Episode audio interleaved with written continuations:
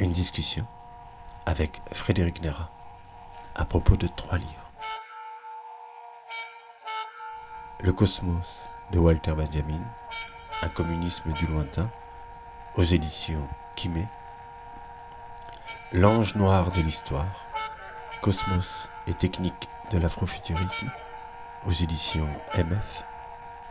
Et Cosmos expérimental, aux éditions Abruptes. La vie manifeste, librairie EXC, Radio Pinot. Entretien avec Frédéric Nera.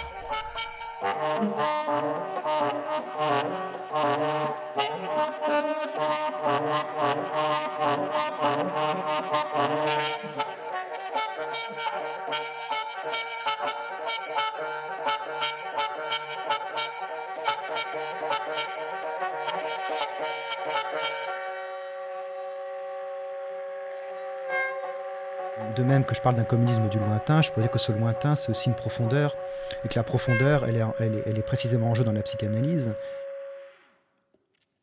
Leçon de Walter Benjamin avec Frédéric Nera.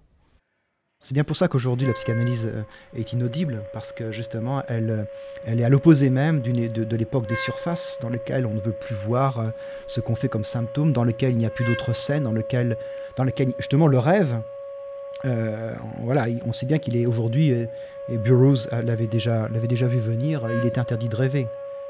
On n'a pas le temps pour ça. Voilà. Leçon de Walter Benjamin avec Frédéric Nera.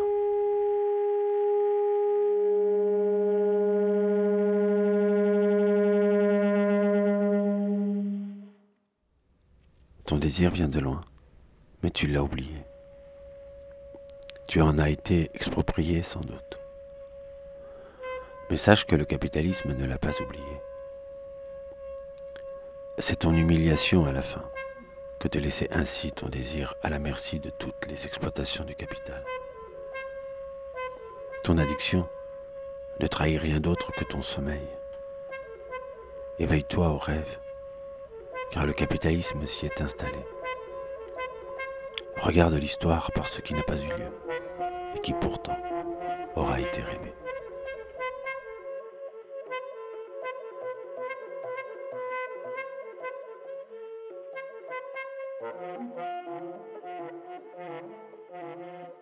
Il s'agissait euh, pour moi de sortir, au moins conceptuellement, de l'enfermement grandissant que constituait le terme d'anthropocène. Euh, parce qu'il me semblait que, ou les autres termes euh, dérivant euh, de celui-ci, comme capitalocène, comme plantationocène, comme, euh, comme toute une série de noms, qui certes ont leur utilité euh, en termes descriptifs, qui nous permettent de comprendre euh, la persistance, par exemple, de la manière dont finalement l'histoire a changé, géologiquement même, si l'on considère l'événement de, l'esclavage.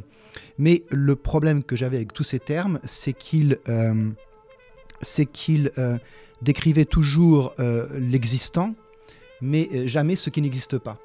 Et en fait, l'intuition fondamentale, c'était il nous faut un terme qui pourrait enfin euh, commencer euh, à parler, à nous dire quelque chose en termes de tête chercheuse, de, corps, de corps chercheur, euh, donc une, recherche relative à, l'inexistant, à, ce qui, n'a pas de place, à une altérité innommable, à quelque chose qui ne se figure pas dans aucun des termes qui tous plus ou moins se rattachent ou bien à l'humain, ou bien au, au- terrestre, ou bien donc à toutes ces figures qui euh, gravitent autour d'Anthropos, ou qui s'en détachent mais par une opposition qui finalement euh, les rapporte toujours à la figure de l'humain.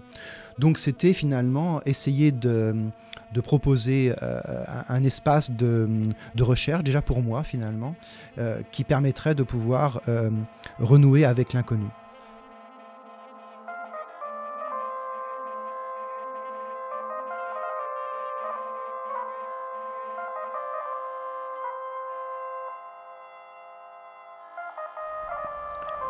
Depuis toujours, tu possèdes un rêve.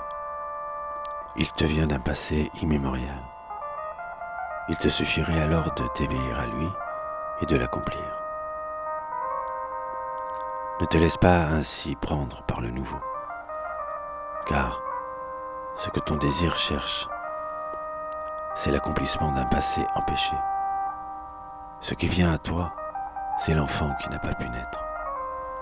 Ce qui vient à toi, c'est une présence qui n'a pas pu, une forme qui voudrait, un amour empêché, une justice à peine venue. Ce sont les décombres du capitalisme qui s'amoncellent les ruines du capitalisme. Les ruines du capitalisme, ce sont tes rêves, et le rêve de toujours, de tous. Relève-les.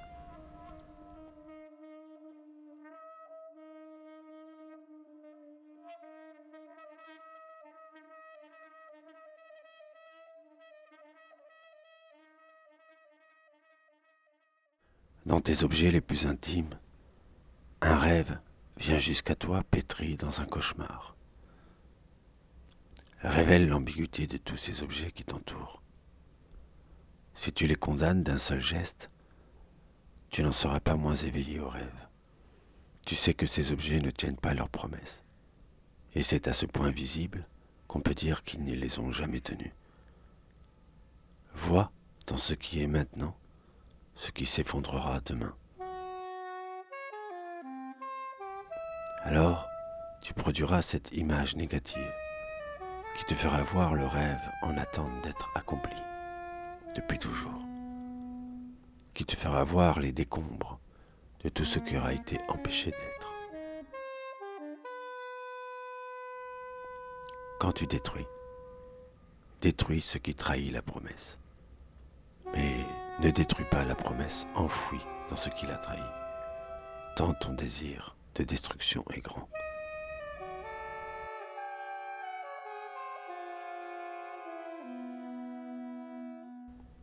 Quand tu ne sais plus imaginer un futur, ressouviens-toi des rêves qui supportaient la réalité vécue de tous ceux qui en ont eu à subir la domination. Chéris ces rêves, écris-les, raconte-les, raconte les vies qui auraient pu être. Et fais-les venir jusqu'à toi d'un futur.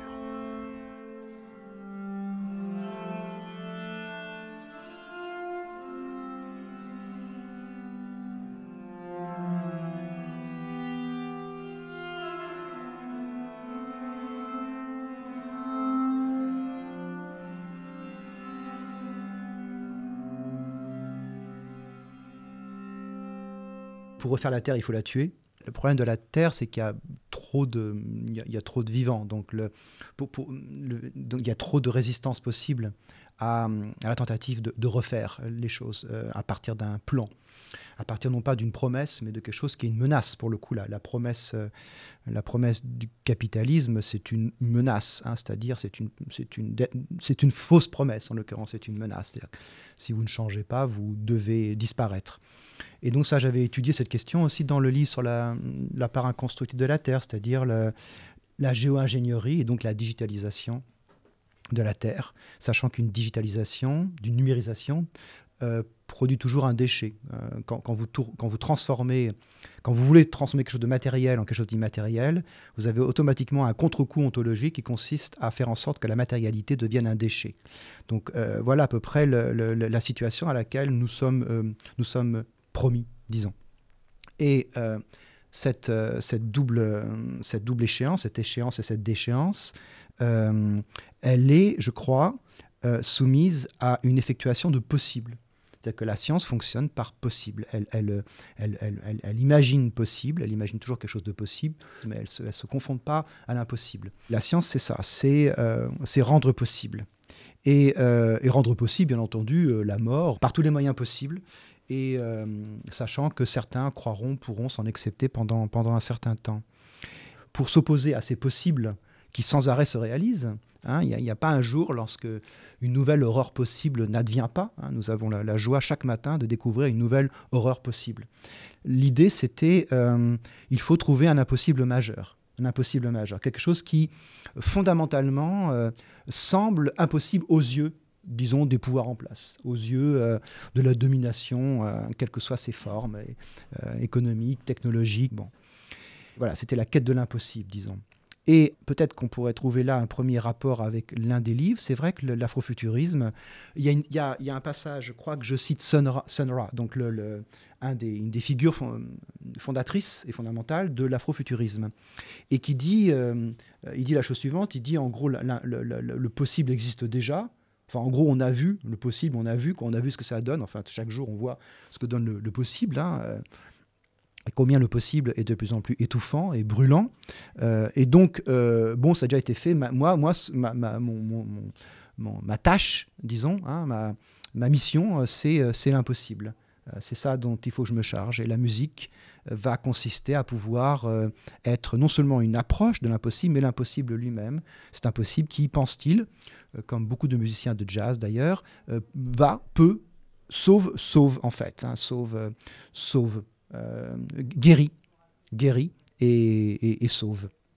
Euh, la musique comme, euh, comme immédiate, pas rédemption, mais disons guérison de, des, humains, des, humains dévastés. Alors j'ai trouvé dans ce courant de pensée un, impossible majeur, ou des gens qui, prennent, qui prennent en charge l'impossible. Et cet impossible, il suppose de, s'opposer absolument à l'espace-temps tel qu'il est euh, conçu par d'un côté la digitalisation du monde et de l'autre euh, sa réduction au stade de déchet. Donc un, impossible euh, spatio-temporel, c'est quoi? Eh bien, ça suppose d'opposer à la Terre, telle qu'elle s'est constituée, historiquement, politiquement, racialement, en fonction du, du genre, d'opposer à cette Terre quelque chose de radicalement autre. Euh, comme si le cosmos, comme si l'outre-terre euh, devenait à un moment donné au moins la médiation minimale à partir de laquelle il deviendrait possible de sortir, nous dire voilà, de, l'Anthropocène.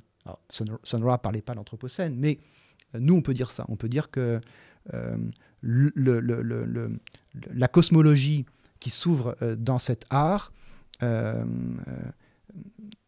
oppose euh, radicalement euh, un outre espace et un outre temps à l'espace-temps de la Terre telle qu'elle est constituée.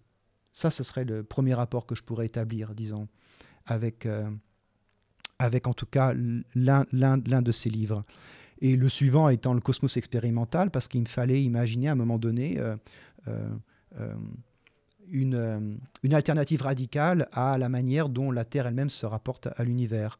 Donc Cosmos expérimental, c'est euh, dans sa forme même attenter à euh, euh, la, manière dont la philosophie pense, et spécifiquement la, pensée de l'écologie aujourd'hui, attenter à la manière dont la pensée de l'écologie réduit la Terre à quelque chose d'acosmique.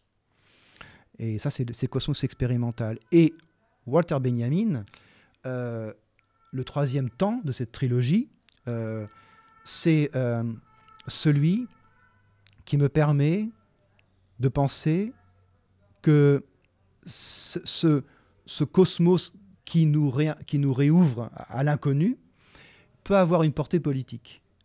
C'est qu'en fait, la question cosmologique est partout dans son œuvre. Et donc, j'ai commencé à pister en fait cette présence permanente du début à la fin euh, de, la, de, la, question cosmologique. Et j'ai commencé à voir chez lui, finalement, quelqu'un qui me présentait un autre lointain, je crois. Pour, de même qu'il s'agit d'opposer un impossible au possible, de même qu'il s'agit d'opposer le cosmos à la Terre telle qu'elle est aujourd'hui euh, euh, fabriquée, eh bien, il nous faut un lointain grâce auquel, grâce auquel on puisse, comment dire, fracturer euh, la, proximité létale dans laquelle nous sommes aujourd'hui euh, enfermés. Euh, cette, proximité létale de l'Anthropocène, cette proximité létale du confinement, cette proximité létale des réseaux sociaux, cette proximité létale des savoirs abondants aujourd'hui qui nous empêchent finalement, encore une fois, de commencer à penser.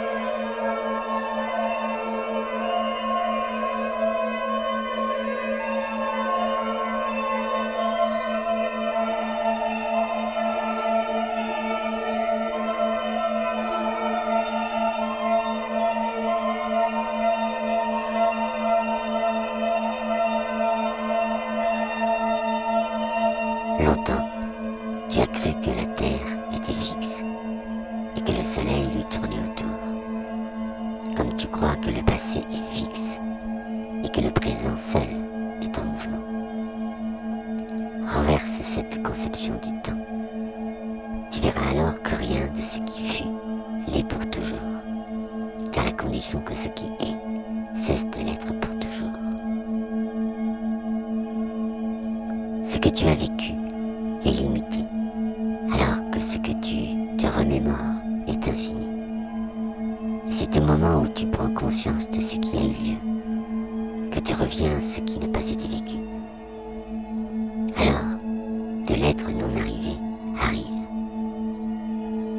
Pense à l'assèchement du lyrisme et demande-toi s'il ne vient pas d'un choc si puissant que tu ne parviens pas à faire venir ce qui n'a pas été vécu. Peut-être que la poésie lyrique aura été le chant de l'être non arrivé qui demande à venir. Et tu penses à cette phrase de Rilke. Toutes les choses terrifiantes ne sont peut-être que des choses sans secours qui attendent que nous les secourions.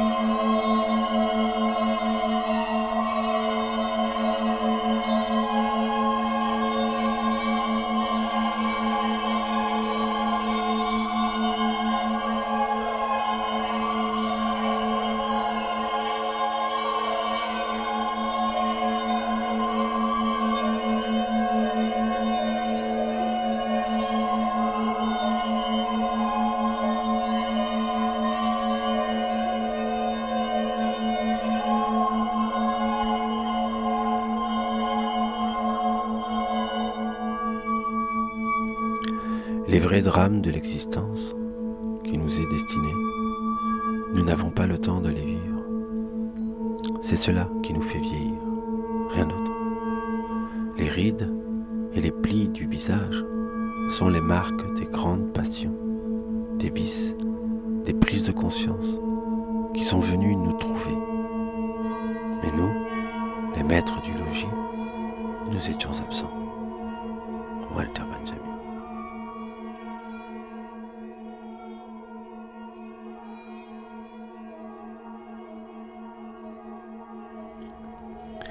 revient vers le sujet, c'est ce qui n'a pas été vécu par lui, ou ce qui aurait été vécu comme une âme, un excès d'être en quelque sorte, ce qui n'est pas arrivé à l'être et qui lui revient en trace à même le corps par des plis.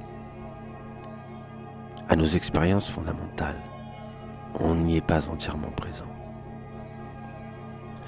Il y a toujours dans le vécu du non encore arrivé.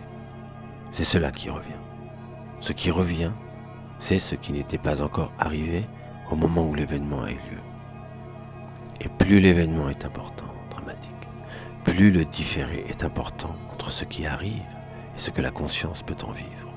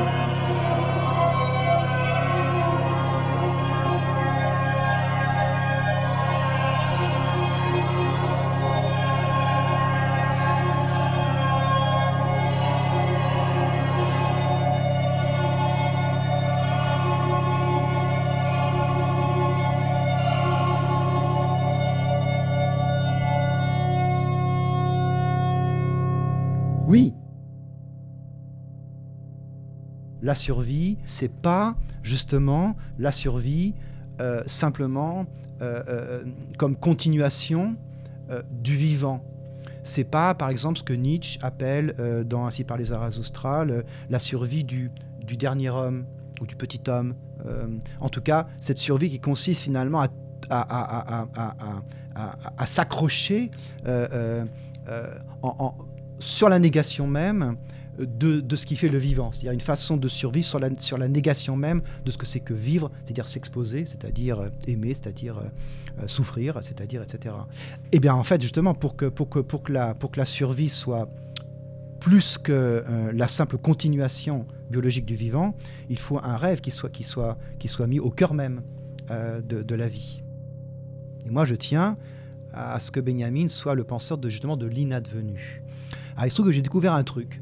C'est que hum, on, envisage toujours que le fameux ange de l'histoire, ceux qui ne connaissent pas cette histoire iront, iront lire, et peut-être vous connaissez déjà, mais on imagine toujours qu'il y a cet ange de l'histoire dont parle Benjamin, et qui est euh, un ange qui aimerait pouvoir, euh, aimerait pouvoir aider euh, ceux qui, ceux qui subissent le, ravage du progrès, mais il recule, il recule dans, le futur, il est poussé par le vent du paradis, et il n'a pas le temps de s'occuper, il n'a pas le temps de s'occuper de ceux qui sont en train de d'être dévasté par le, par, le, par le progrès, et il voit s'amonceler des ruines. Bon.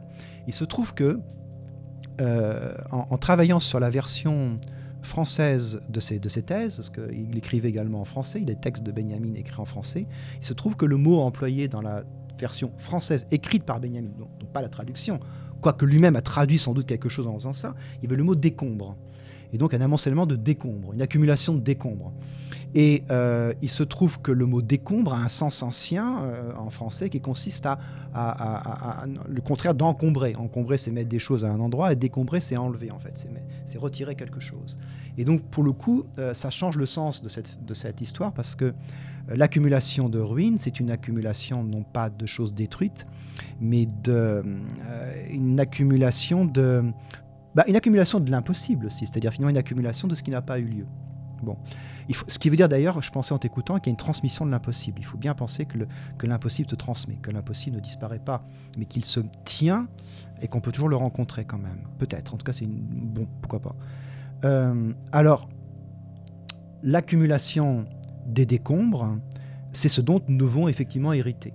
Voilà, nous devons hériter de ça. Si on n'hérite pas des décombres, si on n'hérite si pas de de ce qui a été euh, sacrifié, alors il n'y a pas de justice. Voilà, la justice commence euh, à partir du moment où on, considère, on, reconnaît euh, l'existence du sacrifié.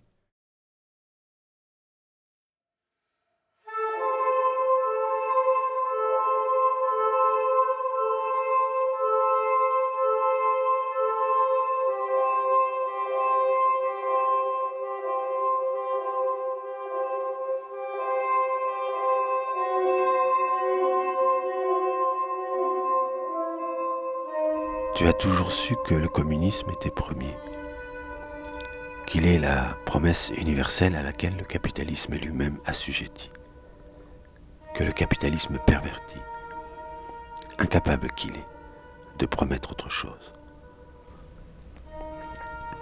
Souvent tu penses aux défaites, à l'histoire des vaincus, Mais il te faut aussi établir la justice historique pour ce qui n'a pas eu lieu. Ces défaites ne sont pas le récit d'un progrès inévitable contrarié par les contingences de l'histoire. Elles témoignent d'une histoire qui n'a pas eu lieu et qui demande réparation. Ce qui t'importe, ce n'est pas ce qui a eu lieu, mais ce qui n'a pas eu lieu dans l'instant même de ce qui a eu lieu.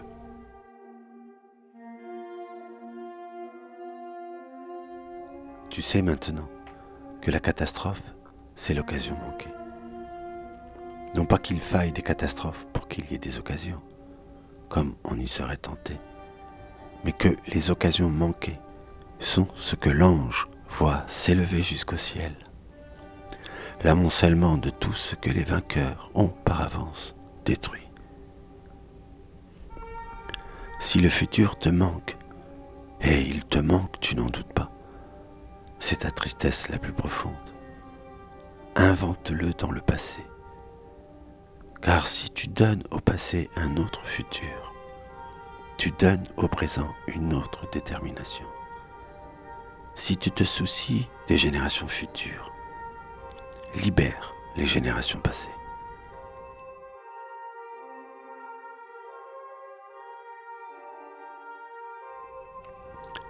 Ceux qui ont déjà connu la fin du monde n'ont-ils pas dû inventer un autre futur dans le passé? Sans quoi ne seraient-ils pas morts eux aussi? Et il y en a beaucoup pour les accuser de réécrire l'histoire. Mais ce qu'ils écrivent, c'est la non-histoire. Et cette non-histoire, c'est la leur.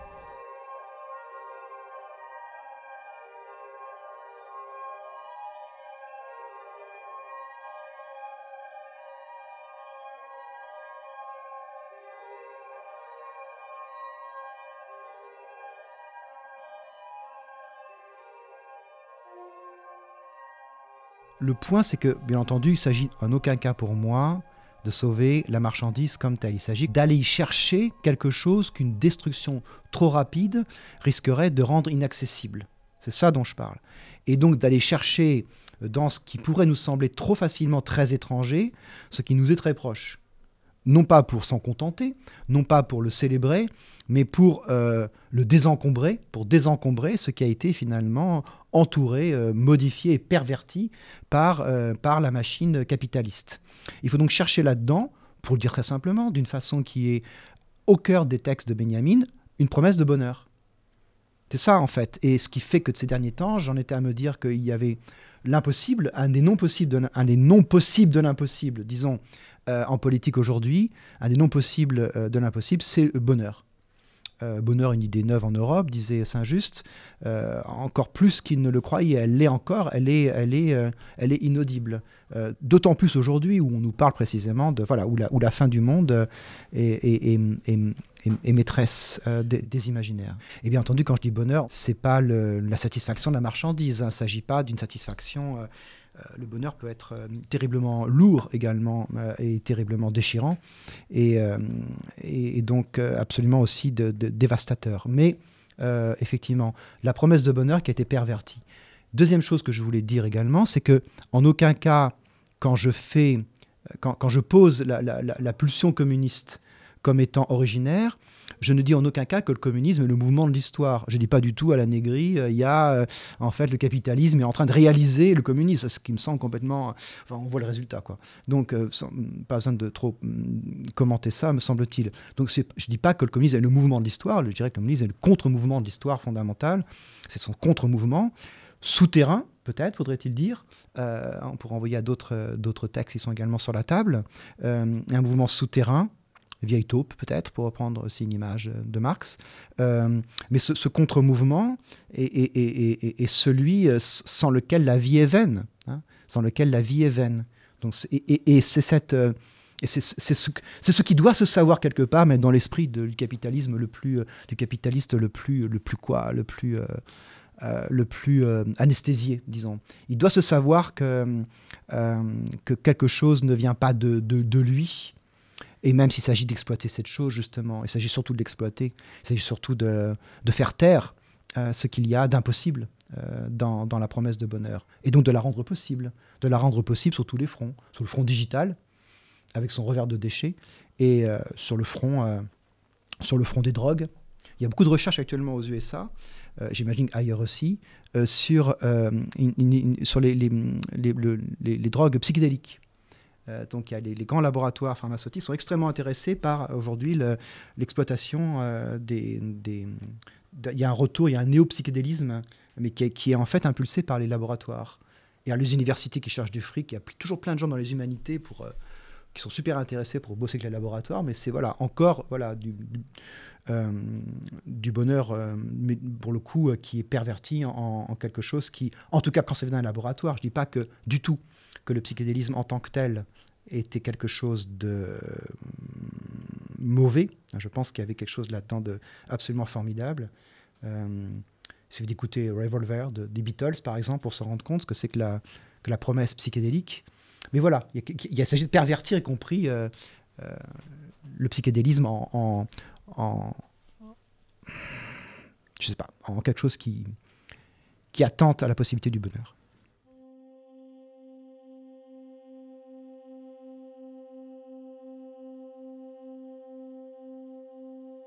Le lointain, au cœur de la proximité. Dans tes objets les plus intimes, un rêve vient jusqu'à toi, pétri dans un cauchemar.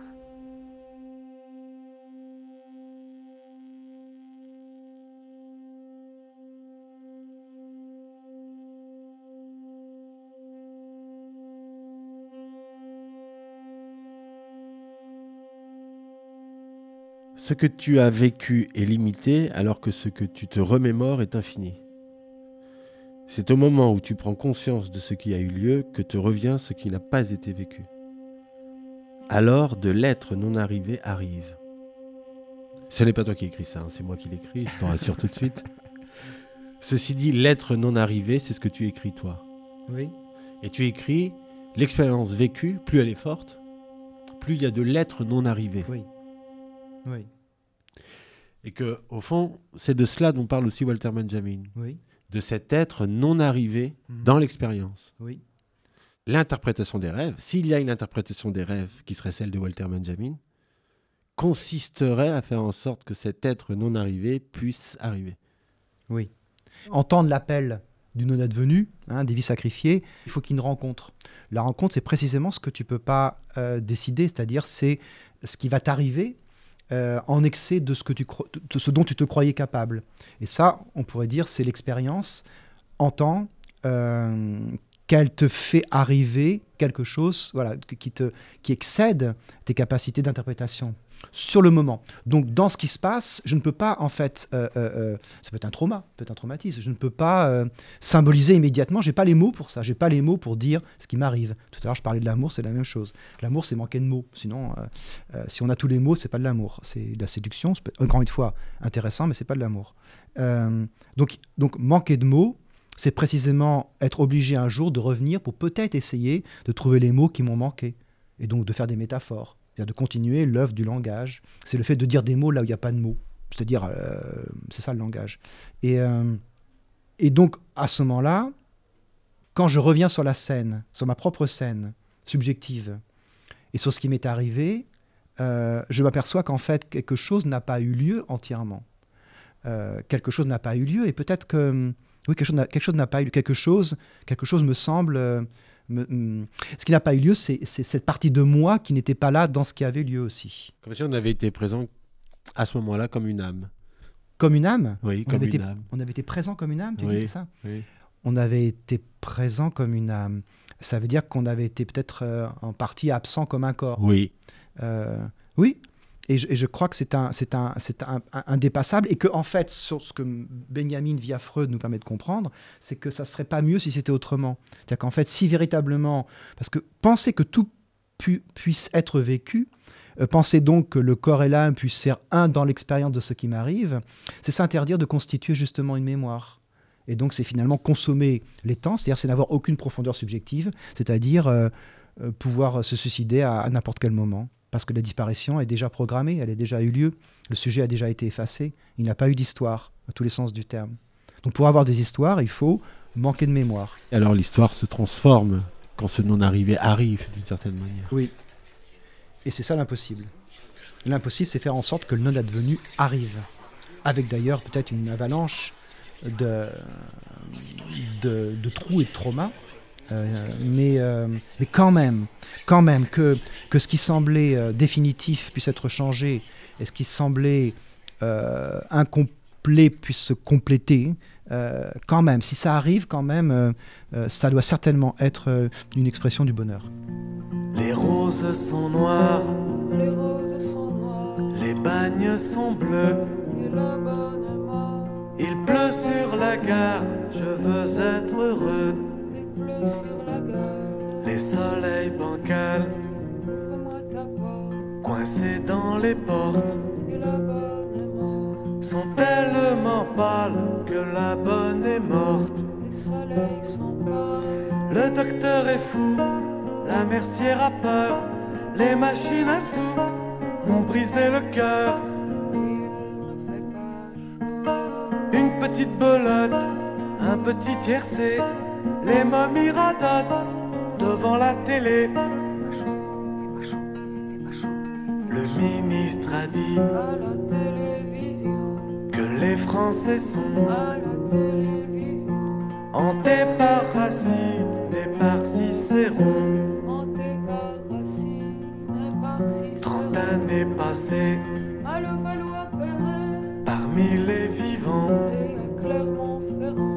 n'ont pas entamé mon étonnement. C'est pas moi, c'est ma soeur qui a cassé la machine à vapeur. Les enfants se cachent pour se caresser. Les parents se fâchent dans leur corps gelé. 10 km à pied, ça use, ça use. 10 km à pied. Les hommes s'enlisent. Je voudrais te voir. Le long des comptoirs. Reprises, je voudrais te voir. Le non advenu, je me suis vraiment demandé euh, ce que c'était en fait. J'ai cherché vraiment euh, des termes pour le décrire, pour décrire ça, et je ne suis pas sûr d'avoir vraiment trouvé. C'est un rapport au passé. Enfin, c'est quelque chose qui insiste, alors peut-être que c'est virtuel, bon. Et je cherchais vraiment une manière ontologique de définir ça. Je n'ai pas trouvé. Parce que je voulais essayer de dire, ah, j'aurais pu passer par Bergson, tout ça, mais j'ai pas. Voulais, je voulais essayer de dire que le ce que je veux déterminer dans le passé, c'est pas simplement du passé au sens dont on parle quand on fait passé, présent, futur.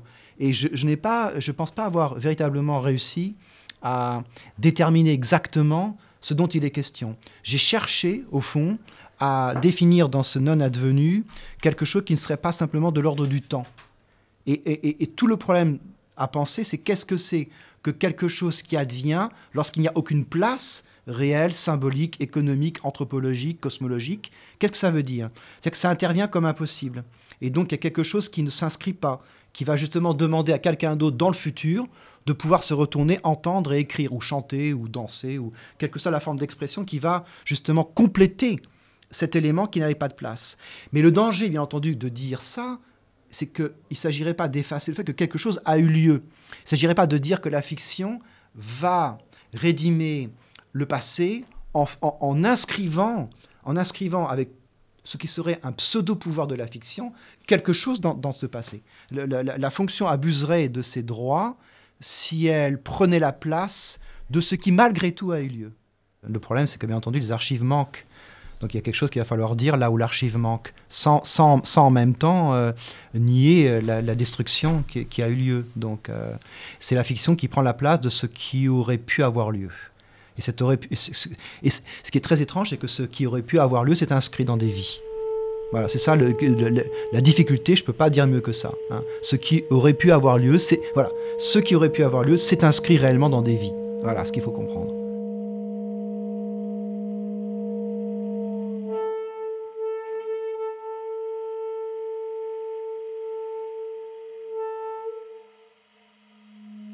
Sonora, euh, euh, le, non-advenu, il le porte euh, à chaque instant, en fait, dans, dans sa peau. Il le, porte, euh, il le porte quand il est dans la rue, donc il le porte dans, dans le fait qu'il faut, comme dit Motten, hein, si, si un, flic m'interpelle, je me retourne pas, je, cours dans l'autre sens. quoi. C'est l'opposé d'Althusser. quoi. L'interpellation au sujet, c'est euh, ok. Êtes-vous là-bas je- Alors, moi, je vais pas faire ça, peut-être que je devrais aussi, mais selon les situations. Mais donc, l'impossible n'est pas porté de la même manière. Donc, euh, je dirais que, euh, je dirais que pour le sujet noir, la communication avec l'impossible, c'est du direct. quoi. Peut-être qu'il n'y a pas besoin même de, de machine pour pouvoir. Moi, j'ai besoin de machine. Peut-être que moi, j'ai besoin de, j'ai besoin de, bah, j'ai besoin de passeur, peut-être quoi. J'ai besoin de quelqu'un qui me permet de pouvoir euh, faire la, la médiation. Bon, ça serait la première réponse, donc je dirais différence. Mais malgré tout, je, maintiens un truc qui, qui est la négation de ce que je viens de dire à l'instant. C'est comme si malgré tout, mais alors c'est pas du tout, je suis pas fier de ça, mais je continue à croire quand même qu'il y a une communication par l'abîme, qu'il y a quand même quelque chose quand même en moi qui est effondré, fondamentalement effondré, qui n'a pas eu lieu, euh, euh, qui est euh, médiatement réprimé, médiatement et pas immédiatement. Peut-être qu'il y aura un truc comme ça, une différence à faire, une sorte de d'effet euh, quoi, donc avec des différences importantes à effectuer, mais peut-être que je maintiens, et peut-être à tort, une croyance dans cette, euh, exposition commune.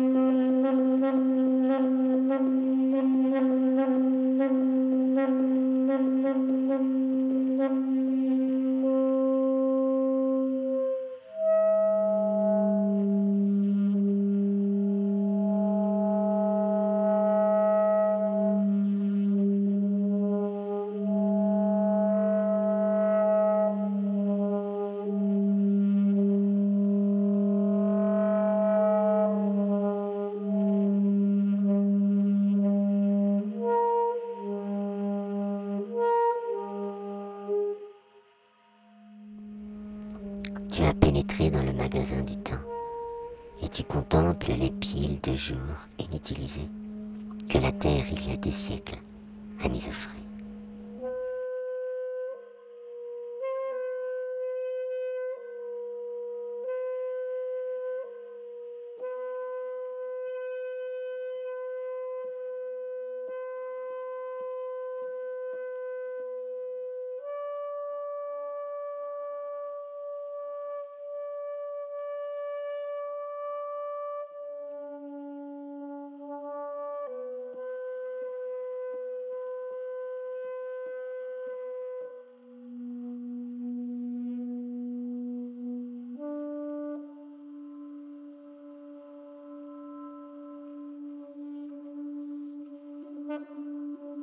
Thank you.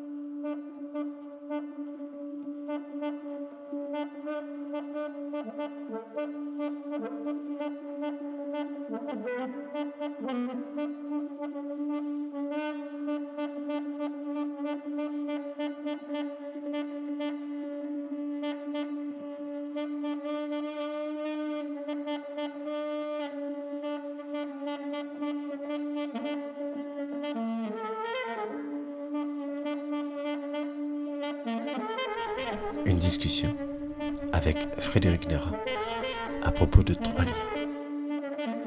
Le cosmos de Walter Benjamin, un communisme du lointain, aux éditions Kimé. L'ange noir de l'histoire, cosmos et technique de l'afrofuturisme, aux éditions MF. Et Cosmos expérimental, aux éditions Abruptes. La vie manifeste, librairie EXC.